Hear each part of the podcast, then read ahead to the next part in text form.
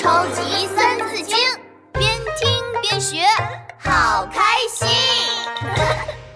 第五十六集，元大都的外国人。嘚儿嘚儿嘚儿驾，嘚儿嘚儿驾，我是骑马大师闹闹。哎，闹闹，你拿着扫把干嘛呢？嚯，我在玩骑马游戏呀！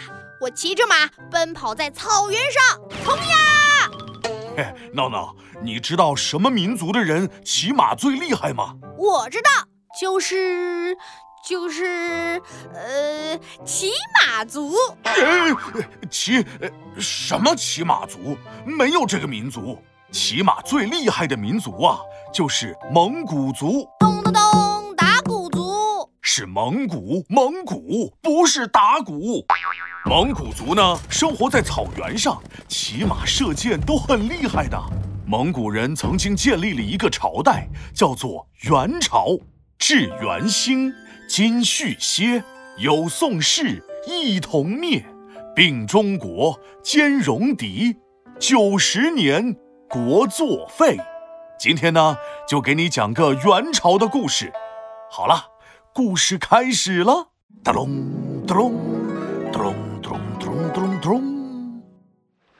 一艘大船行驶在运河上。哇，马上就要到元朝的首都元大都了，我太太太太太太太太开心了！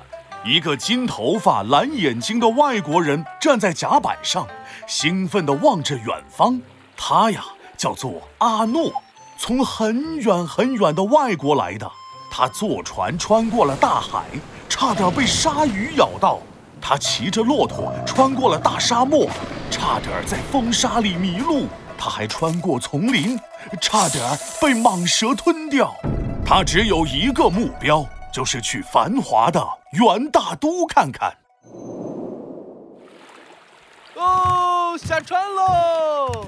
阿诺跟着人群下了船，走进了元大都。城市内热闹极了。回回豆子，一咬一个大风吹。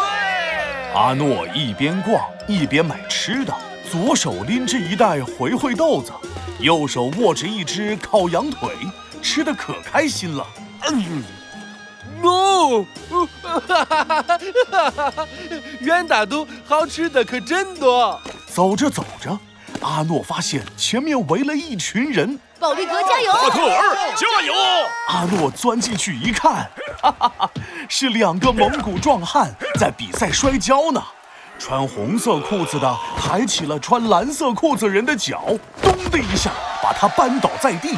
穿红色裤子的巴特尔赢了，他高高的举起了手。元大都真是又有好吃的，又有好玩的。哦，对了。我应该去拜见一下元朝的皇帝。阿诺朝着皇宫走去，他把请求拜见皇帝的信交给了大臣。几天后，皇帝同意接见阿诺。